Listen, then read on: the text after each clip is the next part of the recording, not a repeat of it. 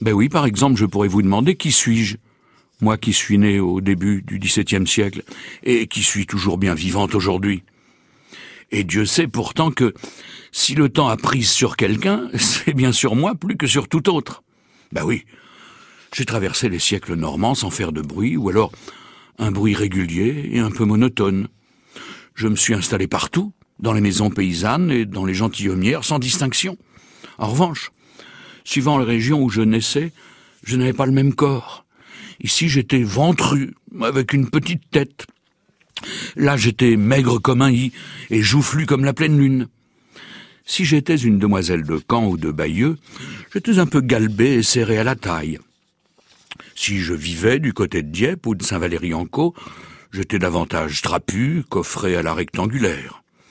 À Saint-Nicolas d'Aliermont, je continuais d'être parfaitement rectangulaire, mais j'étais très fine, svelte, élancée, mais sans hanche ni poitrine, un peu comme un de ces mannequins d'une grande maison de couture des temps modernes.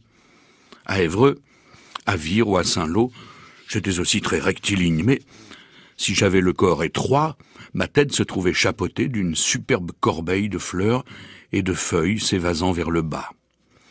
Dans tous les cas de figure, que je sois de la haute ou de la basse, on m'enfermait systématiquement dans une caisse. Une caisse sculptée et moulurée, suivant le goût du temps. Alors j'ai pullulé pendant des siècles. Je me suis reproduite sous Louis XIV.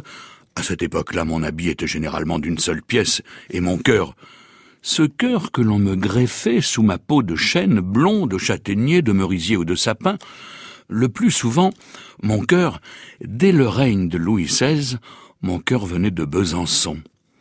Je portais le monocle aussi, un verre derrière lequel on pouvait apercevoir mon œil, surmonté d'un motif en cuivre repoussé ou estampé. Un œil en faïence, qui clignait au rythme d'un balancier, cuivré lui aussi le balancier. Mais oui, vous m'avez tous et toutes reconnu, je suis... je suis l'horloge normande. Tic-tac, tac, tic, tic-tac, qui dit oui, qui dit non, qui dit vire ou à Liermont. J'ai toujours eu deux poids, deux poids, oui, et surtout une bonne mesure.